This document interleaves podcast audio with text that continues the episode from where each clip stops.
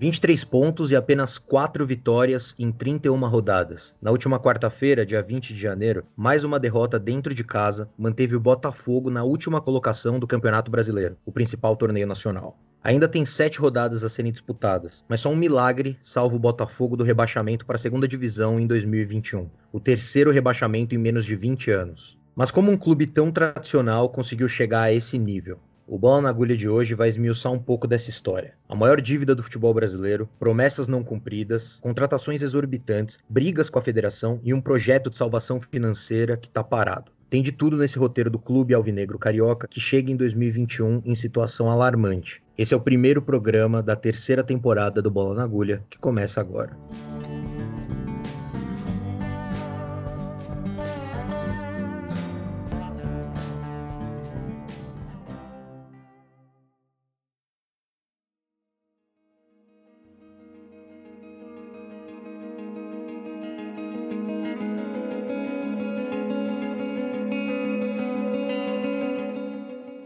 O Botafogo não tem vida tranquila há muito tempo. Um clube que convive com centenas de dívidas e, por conta delas, tem boa parte das suas receitas penhoradas ou bloqueadas pela justiça. Além disso, é um clube com rendimentos menores de bilheteria e venda de direitos para televisão, se comparado com outros times grandes. Dessa forma, o botafoguense nunca sabe o que esperar do futuro. Só que 2020 parece ser um ano diferente, mais promissor. Isso por causa de um capítulo importante na história do clube que aconteceu ainda em 2019. Em dezembro, o então presidente Nelson Mufarrege, com a anuência dos conselheiros e dos sócios, autorizou o processo de profissionalização do setor de futebol profissional, passando o setor para um modelo de clube-empresa. Mas antes da gente falar detalhadamente sobre o projeto de clube-empresa do Botafogo e de outros aspectos dessa crise sem fim, vale a gente voltar um pouco no tempo. Vamos traçar um panorama com os eventos mais importantes que aconteceram com o time carioca no ano de 2020. Em fevereiro, a euforia da torcida aumentou com a chegada de um reforço estrangeiro. Keisuke Honda, meia japonês com passagem pelo Milan e duas Copas do Mundo, firmou contrato com o Botafogo. A torcida do Fogão recepcionou um jogador de 34 anos com uma baita festa no aeroporto do Galeão. Isso ainda antes da pandemia, é claro mas a campanha no Campeonato Carioca era ruim e o time sequer se classificou para a fase final do primeiro turno. Vem então a pandemia da Covid-19, que interrompeu o futebol no Brasil em meados de março. O estadual do Rio de Janeiro foi o primeiro a retomar as atividades, pouco depois de três meses da interrupção, no momento em que a curva de contaminados e mortos por conta da doença estava em plena ascensão no Brasil. Nesse contexto, Fluminense e Botafogo somente foram contrários ao retorno do futebol no estado. O caso gerou discussão entre o clube e a Federação Carioca. Paulo Tuori, técnico da equipe na época, chegou a ser suspenso por 15 dias por conta de uma crítica à federação. A punição foi retirada posteriormente, mas mesmo assim, ele decidiu ficar de fora de um jogo como forma de protesto. Com a volta do futebol, o Botafogo conseguiu a classificação para a fase final do segundo turno do Carioca, mas acabou eliminado pelo Flamengo na semifinal. E o meio do ano foi agitado pelos lados do Newton Santos, que alguns conhecem como o Estádio Engenhão. Além de Honda, o presidente Mufarrege também se interessou por Yaya Touré, veterano jogador da Costa do Marfim com passagens por Barcelona e Manchester City. Chegou a afirmar que havia, abre aspas, 80% de chance do Marfinense assinar com o Botafogo. Depois de uma longa novela, o negócio não saiu, mas um outro jogador nativo da Costa do Marfim acabou aterrizando no Rio de Janeiro, Salomão Calu, de 35 anos. Já em setembro, a situação em campo continuou crítica resultados ruins e os bastidores dando o que falar. Isso também por conta de um áudio vazado de Carlos Augusto Montenegro, um ex-presidente do Botafogo e homem influente no clube até hoje. Em sua fala, ele tecia críticas duras a jogadores do elenco e ainda debochava da freguesia, entre aspas, do próprio Botafogo para o rival Vasco da Gama. E não foi a primeira vez que os áudios do Montenegro é, vieram a público com um tom mais crítico ao próprio clube, né, do qual ele já foi presidente. Obviamente que a repercussão desse caso foi gigantesca e também contribuiu para piorar a fase do time alvinegro, que já era ruim. É, o Botafogo ele figura na parte de baixo da tabela do Campeonato Brasileiro desde o início da competição lá em 9 de agosto. Vale lembrar também que o Botafogo recebeu verba adiantada de televisão no ano de 2020. A Rede Globo antecipou 20 milhões do contrato do brasileiro para o clube em valores que só serão descontados em 2022. Esse valor equivale a metade do que a equipe carioca arrecadou com transmissões de TV em 2019. De acordo com o jornalista Rodrigo Capello, foram pouco mais de 40 milhões recebidos, somando as cotas de TV aberta e de TV fechada. Os números de arrecadação relativos a 2020 ainda não foram divulgados, por isso que a gente traz aqui os números de 2019. Além disso, além desse valor antecipado pelo Brasileirão, o Botafogo recebeu mais 15 milhões extras da Rede Globo por conta do embrólio envolvendo o Campeonato Carioca de 2020. Resumindo, a equipe alvinegra teria direito a 80 milhões até 2024. Como a Globo rescindiu o contrato com o Campeonato Estadual por toda aquela questão do Flamengo, da MP 984, toda aquela confusão que rolou durante a pandemia, por conta dessa rescisão de contrato, a Globo fez um acordo com o Botafogo, pagou uma parcela de 15 milhões agora em dezembro e deu por encerrado esse assunto, digamos assim a dívida do Botafogo já supera os 800 milhões de reais e é a maior de todos os clubes do Brasil. Por isso a necessidade de receber esse dinheiro rápido, né? E por isso que o Botafogo aceitou esse acordo com a Globo e também tá aí a importância de se manter na Série A do Brasileirão nesse ano. O valor adiantado pela Globo referente ao Campeonato Nacional é baseado na disputa da elite do futebol brasileiro, da Série A. Se cair para a Série B, o Botafogo será fortemente impactado na questão financeira, que já não é fácil, como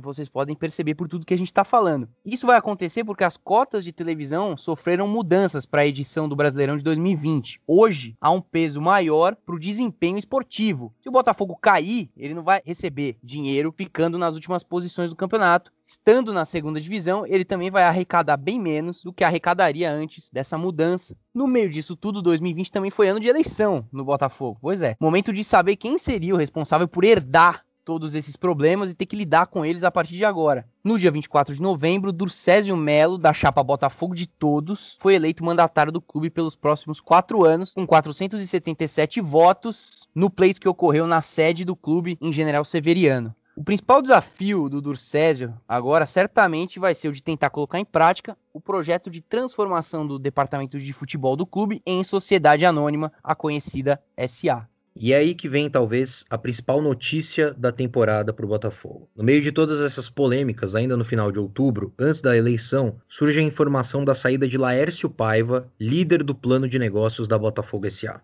O empresário era o grande responsável pela ideia, que não foi para frente por conta da falta de recursos. Isso fez com que a diretoria cogitasse outras possibilidades diferentes do plano inicial de Laércio, o que provavelmente motivou sua saída do projeto. É a hipótese mais provável. A gente vai falar com muito mais detalhes dessa questão, especificamente daqui a pouco. Mas é importante citá-la agora porque, a partir dessa notícia, é perceptível como a situação que já era delicada se tornou ainda pior no Botafogo. As esperanças da torcida em uma reorganização estrutural do clube foram frustradas e as atuações do campo continuaram péssimas. Na zona de rebaixamento do Campeonato Brasileiro, o Botafogo foi para o seu quinto treinador no ano no começo de novembro. O argentino Ramon Dias foi apresentado no dia 5 de novembro, depois viajou para o Paraguai para ser submetido a uma cirurgia. No dia 27 de novembro, ou seja, 22 dias depois, ele foi demitido do comando técnico da equipe sem ter ficado à beira do gramado nenhuma vez. Ainda se recuperando do processo cirúrgico pelo qual passou, teve de ficar mais tempo em repouso do que era esperado. Botafogo não quis esperar e anunciou a troca. Talvez esse seja o caso mais bizarro e que resume bem o que foi o 2020 do clube carioca. Nesse meio tempo, o filho do técnico argentino, o Emiliano Dias, ficou como interino no banco da equipe carioca. Ele também deixou o clube para a chegada de Eduardo Barroca, que se tornou o sexto treinador a ir a campo com o Botafogo num período de 12 meses. Como se não bastasse, o japonês Honda, que a gente citou como uma grande contratação para o ano botafoguense e que inúmeras vezes se mostrou insatisfeito com a gestão dentro e fora do campo do Botafogo, anunciou que rescindiria seu contrato mais cedo, como era possível através de uma cláusula específica no contrato dele. Muito xingado pela torcida por abandonar o barco, ele, que chegou literalmente nos braços do povo em fevereiro, foi embora pelas portas do fundo da equipe com apenas 3 gols em 27 jogos. Atualmente, a situação é mais que dramática. 12 derrotas e apenas uma vitória nos últimos 13 jogos. Os 23 pontos do Botafogo, depois do término da trigésima rodada, significavam a oitava pior campanha da história do Campeonato Brasileiro, desde que ele passou a ser disputado em pontos corridos por 20 equipes em 2006. As chances de rebaixamento beiram os 99% e não parece haver outro destino para o Botafogo que não a Série B daqui a poucos meses. E se a gente traçar um panorama histórico mais amplo do Botafogo, dá para ter uma noção maior da situação que o clube está hoje. E esse panorama inclui também a relação do desempenho esportivo do clube com a situação financeira. Isso não quer dizer que a gente vai ficar aqui analisando os times do Botafogo, os elencos do Botafogo ao longo do tempo, mas sim a trajetória do clube, desde os tempos de glória até a queda livre desse momento. Vale abrir um parênteses aqui e dizer que má gestão e problema financeiro não é exclusividade do Botafogo. O futebol brasileiro é marcado por situações como essa. Basta ver o caso do Cruzeiro, que completa 100 anos preso por mais uma temporada na Série B. Mas esse assunto fica para outro programa. Voltando ao Botafogo, Uma coisa importante se dizer é que o grande ápice esportivo do clube foi entre as décadas de 50 e 60. Nessa época, um time composto por muitos jogadores que protagonizaram o futebol brasileiro, inclusive como parte das seleções campeãs do mundo de 58, 62 e 70, como Newton Santos, Gerson, Zagallo e Garrincha, o Botafogo era tido como um dos maiores e melhores times do Brasil, ao lado do Santos de Pelé. É com base nessa época, principalmente, que o clube se autoproclama o mais tradicional. Acontece que entre 68 e 89, o Botafogo não conquistou absolutamente nada. No Campeonato Carioca, por exemplo, foi segundo colocado em apenas duas vezes. E isso é relevante, porque esse processo de jejum do fogão se dá justamente no momento em que o futebol sofre mudanças importantes. As transmissões ao vivo e a cores viram, viram rotina na televisão, a quantidade de patrocinadores no esporte aumenta e muitos clubes começam a se nacionalizar. E isso não acontece com o Botafogo. No meio dos anos 70, o Botafogo ainda perdeu seu estádio, em General Severiano, por dívidas e teve que vender a sua sede social, que ficava do lado do estádio, também para pagar essas dívidas. O estádio foi demolido, mas o chamado Palacete, que é a sede do clube, se manteve sob o controle da Vale do Rio Doce. E o terreno só foi recuperado nos anos 90, após a permuta envolvendo uma outra sede do clube. E aí vem os anos 90 e a situação esportiva do Botafogo melhora com a conquista de títulos, como o da Copa Comembol em 93 e o Brasileirão de 95, além do Carioca em 97. E aí começa um novo jejum, que inclui o primeiro rebaixamento para a segunda divisão do Botafogo em 2002 e termina em 2006 com um título carioca. Desde então, foram mais três conquistas estaduais, em 2010, 2013 e 2018, além da Série B de 2015. O fato é que o Botafogo não vence algo maior que o Campeonato Carioca desde 1995, quando conquistou o Brasileirão. E o desempenho esportivo ruim é fator importante para o crescimento das dívidas, porque gera uma bola de neve de situações adversas ao clube. A primeira e direta é a pouca arrecadação de receita com os campeonatos em si. Se o clube não consegue avançar na Copa do Brasil, não faz boas campanhas no Brasileiro, a receita por desempenho não vem. Para ter uma ideia, o Botafogo disputou a Copa Libertadores quatro vezes nos últimos 50 anos. Isso é muito pouco. A falta de arrecadação, portanto, não cobre os investimentos na montagem dos times. Entre 2003 e 2013, por exemplo, o Botafogo ficou no vermelho em todos os anos. O saldo final de 2011 foi um déficit de 167 milhões, segundo o levantamento publicado pela Camila Matoso no site da ESPN em 2014. E a ausência de fundos vem também de outros fatores, como a baixa adesão de torcedores. Em 1998, de acordo com o um levantamento do Datafolha, o Botafogo tinha a décima maior torcida do país, com 2%. Em 2020, o número já caiu para 1,3%.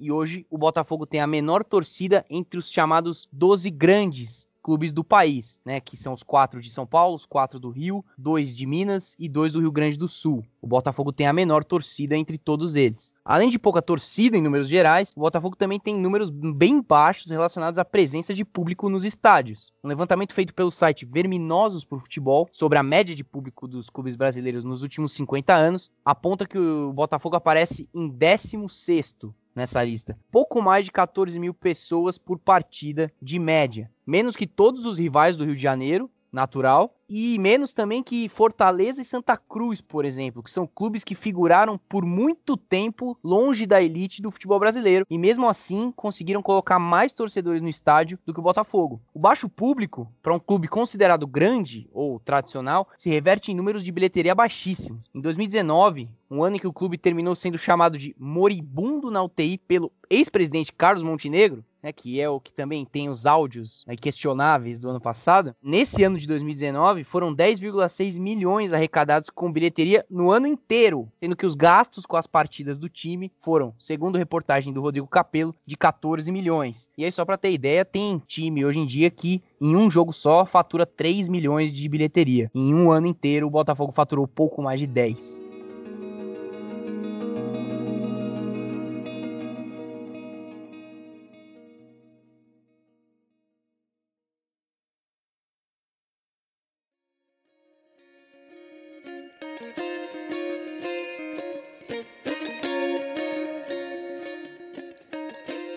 Bom, depois de todo esse panorama em que a gente percebeu o caos financeiro em que está o Botafogo, a gente volta para a questão da Botafogo SA. Em julho de 2019, foi levado ao clube o plano detalhado do que ficaria conhecido como Botafogo SA. A Botafogo SA seria uma nova empresa decorrente de uma sociedade de propósito específico, SPE, com prazo de 30 anos, que cuidaria exclusivamente do futebol profissional do Botafogo. A Botafogo SA e o Botafogo de Futebol e Regatas, o clube, seriam instituições diferentes, com naturezas jurídicas diferentes e diretorias próprias. A Botafogo SA ficaria responsável pela gerência do elenco e da comissão técnica, inclusive pela contratação e venda desses profissionais. Também ficaria sob sua responsabilidade gerir as receitas de televisão, patrocínio, bilheteria e sócio-torcedor. Ao Botafogo de Futebol e Regatas sobraria a responsabilidade pela parte social do clube e pelos esportes olímpicos. Mas para ser viabilizada, a Botafogo SA teria de arcar com as dívidas do clube. O plano então era, em três etapas, o Botafogo decidiria pela aprovação do projeto ou não entre os seus sócios e seus conselheiros, arrumaria investidores interessados no negócio e negociaria com credores para quitar apenas uma parte do valor à vista para que fosse perdoado o restante das dívidas.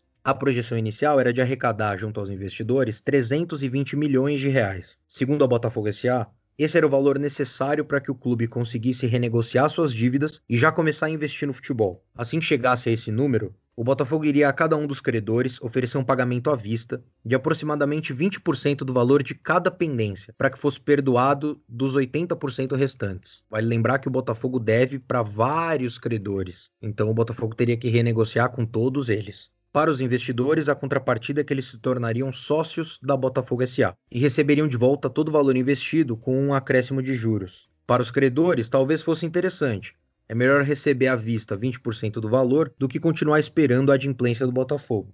Liderado pelo empresário botafoguense Laércio Paiva, o plano de negócios começava ali a sua empreitada. Pela articulação junto ao clube e a investidores, Laércio adquiriu o grande respeito da torcida botafoguense, que o considera até hoje peça-chave de todo esse processo. Para muitos, o sucesso da Botafogo SA dependia da presença e da atuação do empresário nas negociações. Pois bem, depois de apresentado o projeto, começou a corrida atrás de potenciais investidores. Em poucos meses, alguns acordos já estavam apalavrados. Nesse meio tempo, o clube precisaria internamente aprovar a mudança em duas votações, primeiro a dos conselheiros, depois a dos sócios. Mas quanto a esse ponto, não havia muita dúvida de que o resultado seria favorável. E em dezembro de 2019, como a gente já disse lá no começo do programa, essa expectativa foi confirmada. Com esmagadora maioria, a Botafogo SA foi aprovada no clube.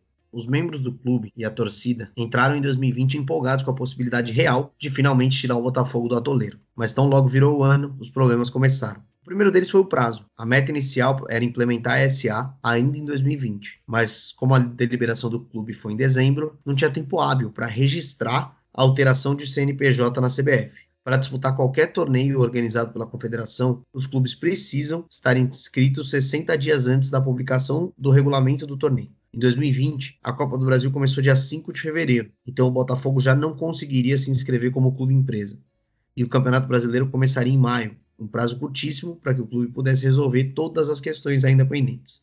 Para esse entrave, a única solução seria a aprovação do projeto de lei do deputado Pedro Paulo, voltado à regulamentação do clube empresa no Brasil. O projeto prevê, entre outras coisas, que essa mudança de registro seja automática, eliminando a necessidade de ser feita com 60 dias de antecedência. Acontece que o PL está travado até hoje, com pouca expectativa de votação no Congresso. Depois, outro problema apareceu. Em fevereiro, a Justiça Trabalhista do Rio de Janeiro determinou suspensão das votações de conselheiros e sócios por entender que o projeto era uma fraude com os credores. Isso porque a exploração do estádio Newton Santos estava entre as garantias do projeto. Mas a empresa que atualmente gere o estádio, a Companhia Botafogo, tem dívidas trabalhistas para quitar e essas pendências não foram contabilizadas. O clube contestou a decisão. Ainda assim, o comitê responsável pelo projeto continuou sua busca por investidores. Mas em março, estoura a pandemia no Brasil, o que muda a história da Botafogo SA. A euforia da pré-temporada já havia baixado quando o clube percebeu que não aplicaria o projeto em 2020. No meio do ano, a empolgação acabou de vez, dando lugar a mais uma incerteza.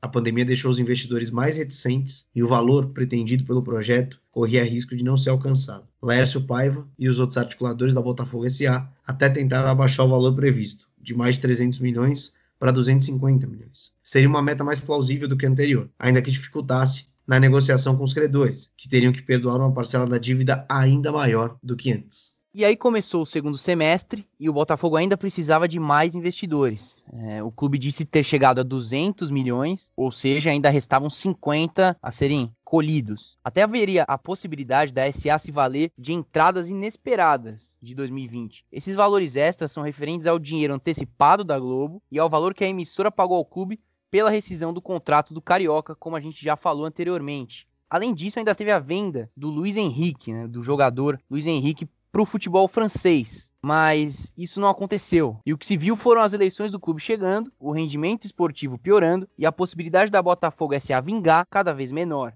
Até que no final de outubro, a um mês das eleições mais ou menos, o empresário Laércio Paiva anunciou sua saída do comando do projeto. Uma vez que não se conseguiu alcançar o valor estipulado pela segunda vez, os 250 milhões, membros da diretoria do Botafogo começaram a especular novas possibilidades, quase que dando a Botafogo SA como um assunto encerrado. A saída do empresário foi muito lamentado por torcedores que consideravam o movimento como definitivo para o fracasso do projeto. Uma vez que o Laércio saiu, era muito difícil que o projeto daquela forma fosse continuado. E para quem lembra, a saída do Laércio lá no final de outubro rendeu até uma repercussão é, bem grande, muito por causa de um tweet do Felipe Neto, que é um youtuber empresário, é, torcedor do Botafogo. Ele fez uma thread de mais de 20 tweets em que ele fazia um desabafo sobre as coisas que ele sabia a respeito do projeto, é, da importância do Laércio para esse projeto e que sem o Laércio ele entendia que tinha acabado totalmente as esperanças. Ele que inclusive tinha até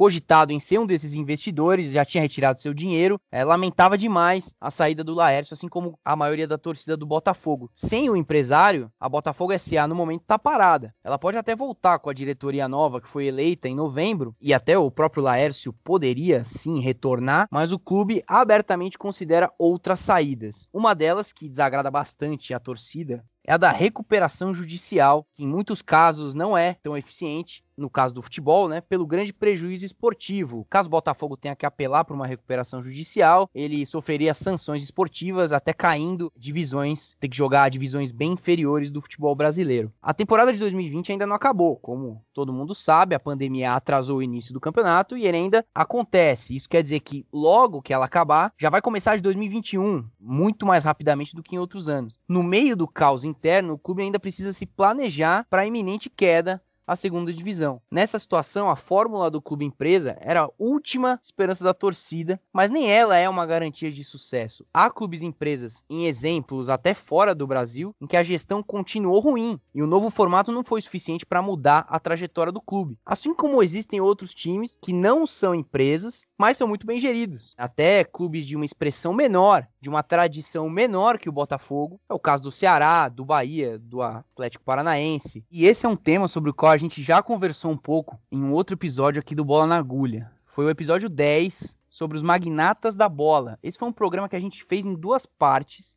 E na segunda parte a gente conversou com o economista César Grafietti, que abordou bastante sobre a questão dos clubes empresa, em times dentro e até fora do país. E um ponto interessante da fala dele é sobre como o modelo pouco importa a partir do momento em que a gestão é ruim. A gente separou um trecho que a gente vai passar agora.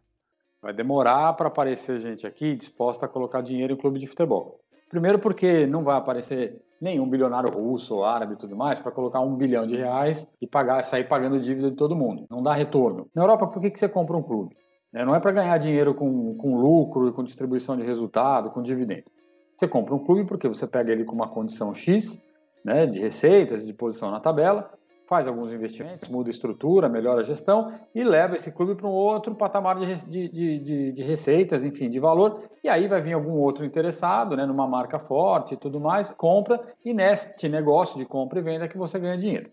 Né? Só que na Europa, você pega um clube que é fica na parte de baixo da tabela de um, de um campeonato nacional, lá em 14º, 13º, normalmente, se você fizer um bom investimento, você vai levar ele ali para uma Europa League, o que já te coloca numa condição de receita um pouquinho melhor. Se você fizer um pouco mais de sucesso e chegar numa Champions League, você passa a ser, até um, um acréscimo de receita, normalmente da ordem de 30, 40, 50 milhões de, de, de euros, que é bastante dinheiro. Você imagina um clube que fatura 100, 150, passar a faturar 200, né?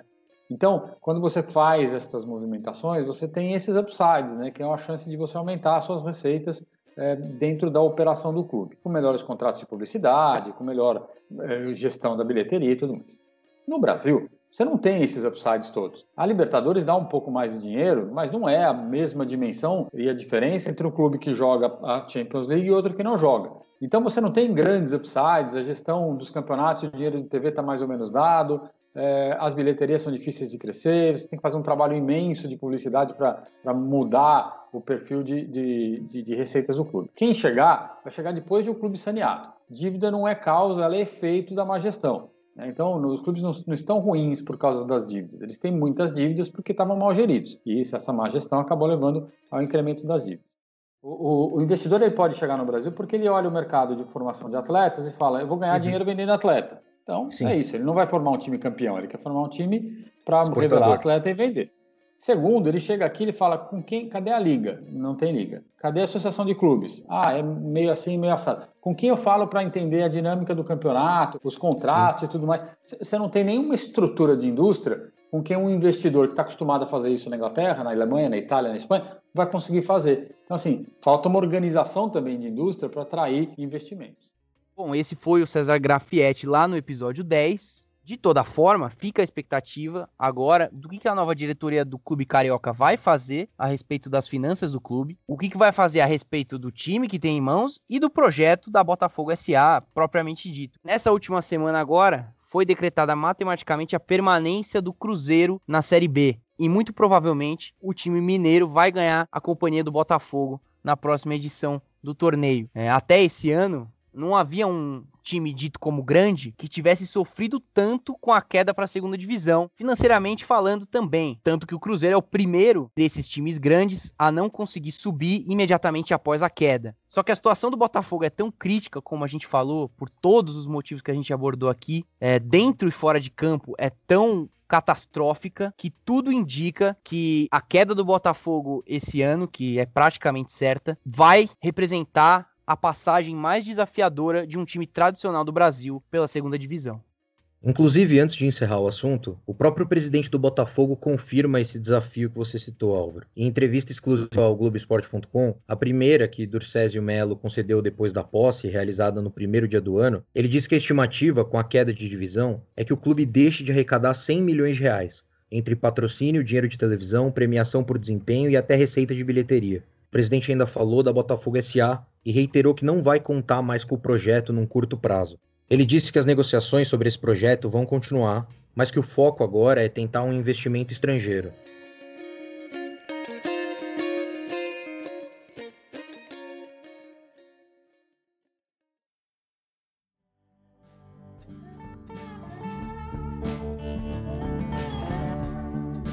Bom, e é isso. O primeiro episódio da terceira temporada, quem diria, do Bola na Agulha vai chegando ao fim. Meu nome é Gabriel de Campos e como vocês puderam ver, o programa vai ter mudanças para 2021, para essa nova temporada. Não vai mudar totalmente, mas algumas mudanças vão aparecer para trazer um conteúdo de mais qualidade ainda para você ouvinte que fielmente nos acompanha para 2021. É com muita alegria, é com uma saudade imensa que invadiu o meu peito durante todos esses dias que eu passo a palavra para Guilherme Vefor que ainda está presente no programa, ainda é um membro do Bola na Agulha. Depois de agradecer imensamente ao Álvaro pela presença e, pela...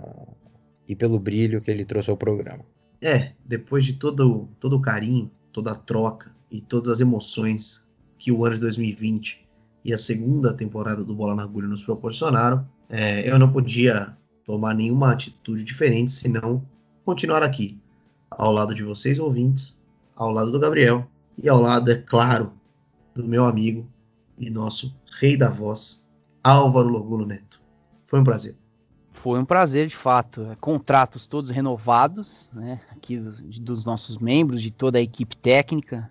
É, fica aquele abraço para todo mundo que faz o Bola na Agulha acontecer. Estamos aqui novamente começando mais uma temporada. Fica os meus agradecimentos aos meus colegas, é, muito humildes, inclusive, com essa nova configuração do programa, em que a gente preza pela informação e não pelos nossos nomes, né? Mas a gente continua aqui. Quem já acompanha o Bola na Agulha sabe quem nós somos. Quem tá chegando agora vai começando a lembrar quem é quem aqui nessa bagunça gostosa. E para terminar, como não, vou fazer aqui o que eu fiquei famoso por fazer, talvez a única coisa que eu faça direito nesse podcast, que é chamar as redes sociais do Bola na Agulha. Sim, estamos nas redes sociais também, é, tirando o TikTok, nas outras a gente tá por lá, Facebook, Twitter, Instagram, todas com a mesma arroba, graças a Deus. A mesma arroba bola na agulha, uma só entre o N e o G. Você vai achar a gente com esse mesmo nome. No YouTube também, com o nosso canal, onde a gente coloca os programas. Esse episódio estará lá também. E nos principais tocadores de podcast para você poder curtir agora a nossa terceira temporada. Espalha para os amigos, vai lá, curte os nossos posts que a gente solta durante a semana para esquentar para os programas.